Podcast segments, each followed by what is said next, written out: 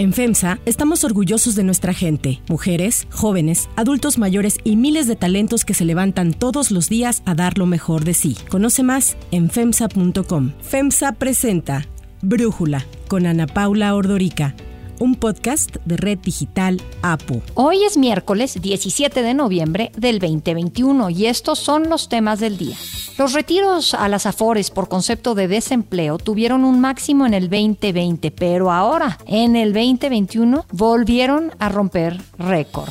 El presidente envió al Senado la terna para ocupar el lugar que dejará vacante el ministro Fernando Franco en la Suprema Corte. Está integrada por Bernardo Batis, Eva Verónica de Guides y Loreta Ortiz. Shell anunció que muda su sede de Países Bajos a Reino Unido. La medida ya generó reacción de los gobiernos. Una pintura de Frida Kahlo se vendió por 35 millones de dólares, lo que la vuelve en la pieza más valiosa de arte latinoamericano jamás vendida en una subasta. Pero antes vamos con el tema de profundidad. ¡Porque vivos se los llevaron! ¡Vivos los queremos! ¡Hijo! ¡Escucha! ¡Tu madre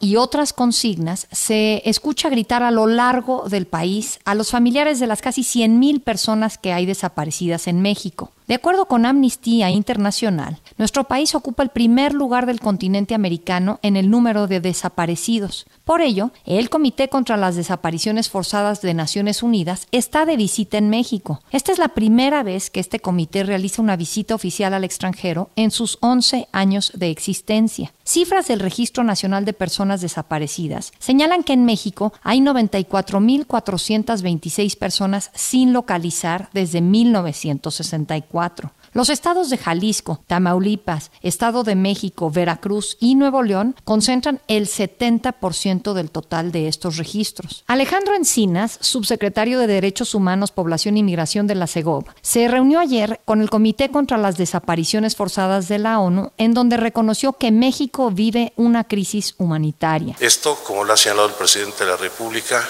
es la herencia más dolorosa que está enfrentando el gobierno de México y donde tenemos que hacer el mayor de los esfuerzos como prioridad del Estado mexicano. Además, Encinas afirmó que tanto la guerra sucia, este periodo violento de agentes del Estado contra opositores políticos entre 1965 y 1980, así como la llamada guerra contra el narcotráfico que arrancó en el sexenio del expresidente Felipe Calderón, mantienen abierta una herida que el actual gobierno de México ha asumido y que tiene como punto central la búsqueda e identificación identificación de personas desaparecidas. Por su parte, Carmen Rosa Villa, presidenta del Comité contra las Desapariciones Forzadas, destacó que desde el 2013 habían solicitado esta visita a las autoridades mexicanas, pero se les había negado por parte de los gobiernos anteriores. Así explicó el objetivo de la actual visita a nuestro país. Nuestra interlocución directa con las autoridades del Estado, con las organizaciones de la sociedad civil, las víctimas y las instituciones de derechos humanos nos van a permitir, sobre todo relacionándonos con ellos en vivo y en directo, apreciar e identificar formas de contribuir a prevenir y a erradicar la desaparición forzada. El equipo de expertos recorrerá 12 estados de la República y se reunirán con autoridades federales, estatales, comisiones de búsqueda, familiares de víctimas, funcionarios, organizaciones de derechos civiles, además de que asistirán a exhumaciones, jornadas de rastreo y también visitarán cárceles para examinar sus sistemas de registro como medio para prevenir las desapariciones forzadas. Para Lucy Díaz, integrante del colectivo Solecito de Veracruz, afirma que la visita de esta comisión de la ONU servirá para conocer las cifras reales de desaparecidos en México. Lo que el comité realmente viene a valorar si las desapariciones son algo digamos, generalizado, que sí lo son, son más de 94 mil, que sabemos que es una cifra muy por debajo de la realidad, porque solamente se basa en denuncias, que son la excepción y no la regla en México. Y no están ahí todas las denuncias en ese número. Entonces, pues sí, es mucho más. Está, en México estamos hablando fácilmente de unas 400 mil desapariciones. También el comité quiere saber si el Estado mexicano puede encarar estas desapariciones y darle respuesta, ¿no? Y ya sabemos que el gobierno no tiene las herramientas, no tiene el conocimiento, no tiene incluso, en mi opinión, la voluntad que hace falta. Ha mejorado, es un gobierno que está tratando de algunas cosas, pero falta mucho en términos de trabajo de las autoridades, falta todo. Especialmente, por ejemplo, en Veracruz tenemos una fiscalía totalmente alejada de las víctimas. La visita a México del Comité contra las Desapariciones Forzadas de Naciones Unidas concluirá el 26 de noviembre y la comisión presentará un informe con sus conclusiones en marzo del 2022. Grace Fernández, integrante del colectivo Buscando a nuestros desaparecidos México, explica para Brújula que la visita de este comité de la ONU a México servirá para conocer a detalle cómo ha respondido el Estado mexicano ante esta crisis. Esta visita es fundamental porque es la oportunidad que tienen de acercarse a las instituciones, de hacerles cuestionamientos, de pedir información que les ayuden a pensar en nuevas formas de cómo atender, investigar y buscar a las personas, ¿no? Sin embargo, también es una oportunidad para escuchar desde las voces de las familias cómo es que ha estado trabajando el Estado mexicano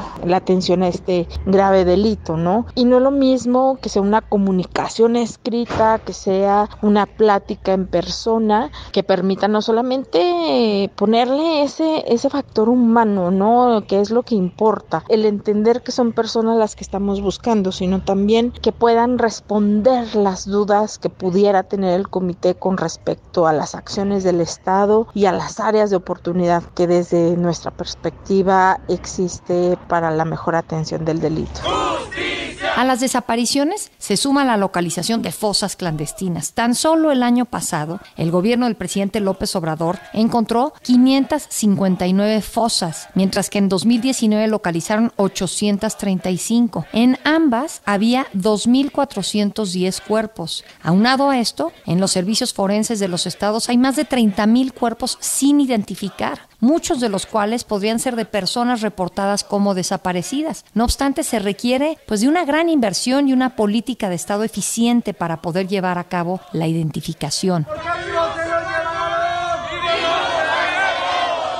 El análisis. Para profundizar más en el tema, agradezco a Marcela Villalobos, presidenta y directora ejecutiva de Amnistía Internacional México, especialista en temas de derechos humanos, platicar con nosotros. Marcela, estamos hablando pues de cerca de 100.000 desaparecidos. Quisiera que nos ayudes a poner esta cifra en contexto comparado pues con otros países. Como señalabas, en México pues son más de 94.000 personas desaparecidas que si bien no sabemos a ciencia cierta la cantidad la cifra, estas son datos oficiales, datos que reporta la Comisión Nacional de Búsqueda a partir de la, de la información pues que a su vez manda las fiscalías locales, las fiscalías de justicia en los diferentes estados a partir de las carpetas de investigación iniciadas por los delitos de desaparición, pero también eh, por los registros que se pueden iniciar desde la Comisión Nacional de Búsqueda, que son los menos. Y es importante decir que pues hay una cifra negra de este delito, no sabemos cuántas personas por miedo o por otras cuestiones no denuncian una desaparición, prefieren no denunciar una desaparición, entonces pues esos registros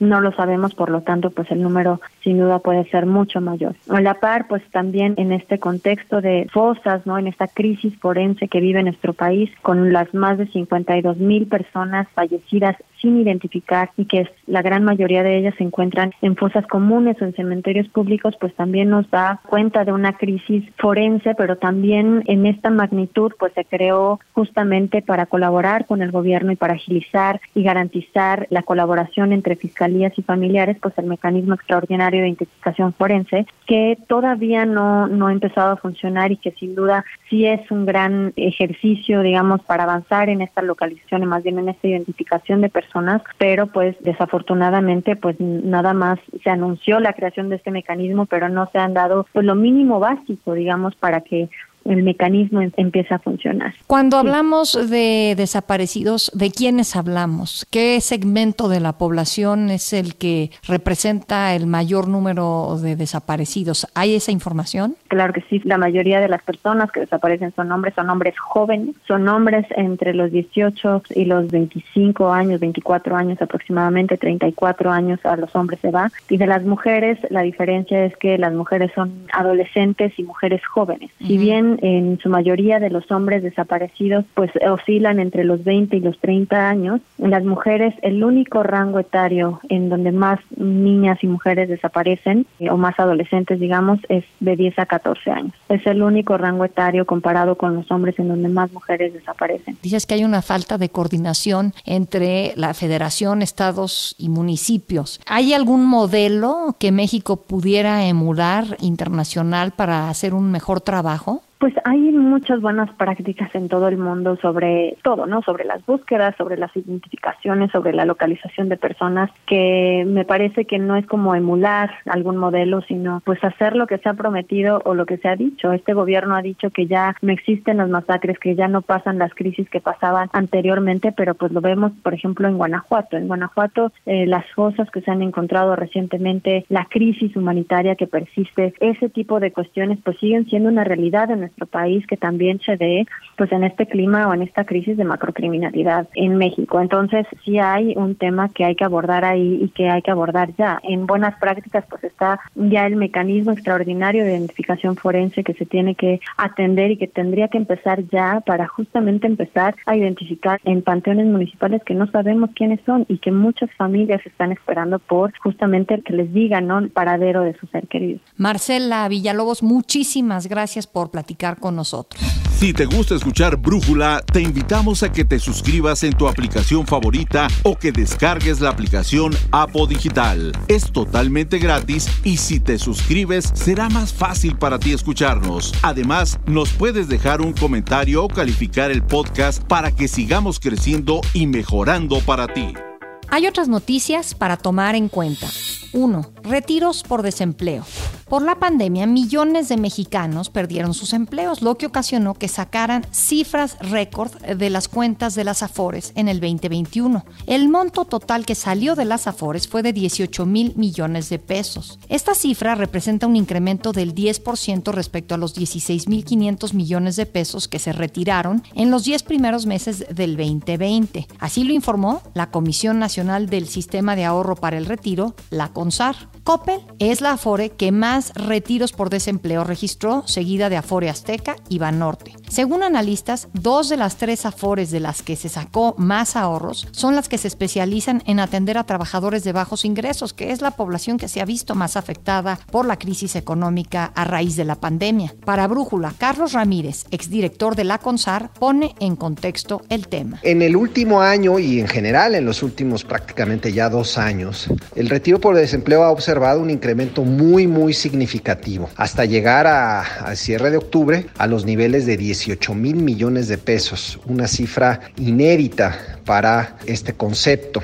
Las razones pues son obvias, son muy claras, tienen que ver con la situación económica que atraviesa el país, eh, derivado de, digamos, de los efectos de la pandemia y sus derivadas eh, a lo largo de este año. Tiene que ver ciertamente con que si bien hay alguna recuperación del empleo formal, la realidad es que seguimos todavía muy por debajo de los niveles prepandemia a nivel agregado y adicionalmente si incluimos lo que se debió haber creado de empleo en estos últimos dos años, pues son prácticamente un millón y medio de empleos que no se, no se han generado. Entonces, eso explica en buena medida este repunte del retiro por desempleo.